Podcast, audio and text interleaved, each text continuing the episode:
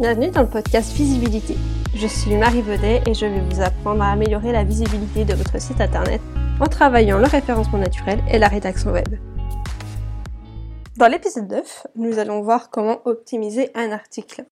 Cette question se pose surtout pour les blogs et pour euh, les sites qui ont une, partie actualité euh, qu'il faut eh bien animer et euh, alimenter avec de nouveaux articles assez régulièrement. Qui dit contenu dit optimisation, forcément. Donc, comment on va optimiser ces articles assez intelligemment pour qu'ils soient visibles dans les moteurs de recherche? C'est ce qu'on va voir aujourd'hui. La première chose à faire, c'est de se demander quelle est l'intention de l'internaute. Quand il fait une recherche sur Internet, il a forcément une pensée, il a forcément un besoin auquel il va répondre, euh, auquel il va essayer de répondre à travers les contenus qui lui sont proposés. Il faut vous demander ce qu'il vient chercher et ce qu'il veut bah, s'il tombe sur votre sujet, sur votre article. Une fois que vous avez identifié ces besoins, vous pouvez passer à l'étape 2, qui est de définir l'angle d'attaque de votre sujet. Donc par exemple, si votre internaute fait une recherche sur la maturité des avocats, pourquoi pas, il vient en quête de conseils et d'un tuto assez simple pour identifier un avocat mature et un avocat qui n'est pas encore mature. Donc, son attention première, c'est de trouver des conseils pour choisir son avocat. Donc, on va rédiger un article sous forme d'étapes ou sous forme de conseils avec des questions. La troisième étape de, l'optimisation de votre contenu, c'est de choisir les mots-clés, évidemment, puisqu'on n'optimise pas un, article, un contenu sans bah, des mots-clés. Il faut en choisir un principal qui correspond donc au sujet concerné, au sujet principal de l'actualité, et qui est un lien avec l'intention de votre internaute. Il faut ensuite choisir des mots-clés secondaires. Vous pouvez en choisir un, deux, trois. Ça peut être euh, le nom de votre entreprise, ça peut être une localisation, ça peut être un mot-clé qui, ben, qui correspond au sujet, euh, tout simplement. Évidemment, il faudra donc les ajouter à votre contenu, mais il faudra aussi insérer des synonymes pour enrichir la sémantique de votre contenu et aider les moteurs de recherche à identifier le thème de votre article. Toujours l'exemple de l'avocat. L'avocat, il y a l'avocat le fruit et l'avocat le métier. Donc Google, par exemple, doit euh, pouvoir identifier de, duquel avocat il s'agit, et donc c'est là que vraiment le synonyme, la richesse sémantique de votre texte va avoir de l'importance. La quatrième étape, c'est d'identifier les zones chaudes à optimiser. Donc les zones chaudes, c'est vraiment les zones les plus importantes qui ont le plus de poids à commencer par le title. Le title, comme je vous l'avais déjà dit dans d'autres podcasts, c'est le titre de votre résultat de recherche. Par exemple, si vous allez dans Google, que vous tapez avocat, vous voyez plusieurs recherches. Elles sont toutes euh, organisées de la même manière avec un titre et un petit paragraphe en dessous.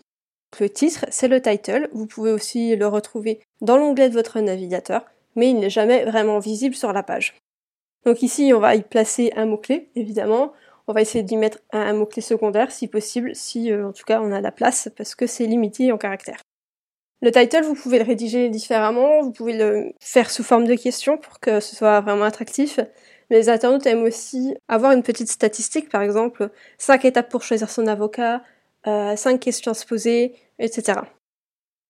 Dans le contenu, on a aussi euh, bah, le titre de l'article qui est un titre en H1 euh, là aussi, on va essayer de poser une question, en tout cas de mettre une statistique qui attire tout de suite l'attention pour que euh, bah, déjà ça corresponde au sujet de l'internaute, que le mot-clé soit optimisé et pour que l'internaute ait tout de suite accès à l'information principale. On va également optimiser l'introduction en mettant les mots-clés principaux et secondaires. Si c'est possible, évidemment, on va essayer vraiment d'être euh, le plus subtil et le plus agréable pour l'internaute parce que lire un texte qui est bourré de mots-clés, c'est insupportable, on va pas se le cacher. Et puis du coup, il aura même pas l'impression d'être bah, que le contenu a été rédigé pour lui. Donc on va vraiment essayer d'être subtil, de placer des mots-clés intelligemment et de pas en faire trop. Donc on optimise l'introduction et on va optimiser les intertitres, donc les H2, H3, H4, H5, etc. Là, euh, on va essayer plutôt de mettre des variantes du mot-clé principal, c'est-à-dire qu'on va utiliser des synonymes. Pour l'avocat, on peut mettre le fruit de l'avocatier, etc. Et enfin, on a euh, bah, du coup, en cinquième étape, les paragraphes et les images. Quid des paragraphes puisqu'ils ne sont pas toujours lus, mais ça reste toujours du contenu euh, à optimiser et euh, du contenu eh ben, qui est pris en compte par, euh, Google. Donc on va bah, mettre un paragraphe par mot-clé dessus. On va essayer de varier pour qu'ils mettent des synonymes, pour pouvoir mettre tous les mots-clés secondaires et pour ne pas que ce soit dégueulasse à lire, toujours ce souci de rendre le texte agréable à lire. Pour ce qui est des images, euh, là c'est plutôt problématique. On est plutôt du genre à dire euh, qu'on va optimiser les images qui apportent une information à votre contenu, qui, bah, qui servent votre contenu finalement, qui servent votre propos. Donc ça peut être une infographie ou un schéma ou euh, une photo d'un événement. Voilà. Par contre, si ce sont des photos qui sont vraiment là juste pour illustrer, ça ne sert à rien de l'optimiser.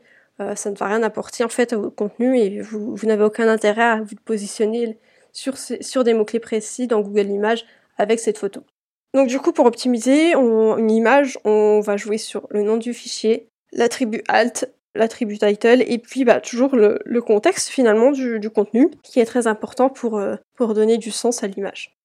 En ce qui concerne les blocs de photos qui, bah, qui, qui, mettent vraiment en avant beaucoup de contenu, beaucoup de photos, beaucoup de visuels, là on va peut-être plutôt choisir d'optimiser la première photo, la plus importante, celle qui est en couverture de votre site, pour que bah, qu'elle soit optimisée, que vous soyez plus ou moins présent sur ces mots-clés. Et puis, euh, et puis voilà, mais les autres photos, quand vous en avez 50 par article, ça ne sert à rien de toutes les optimiser.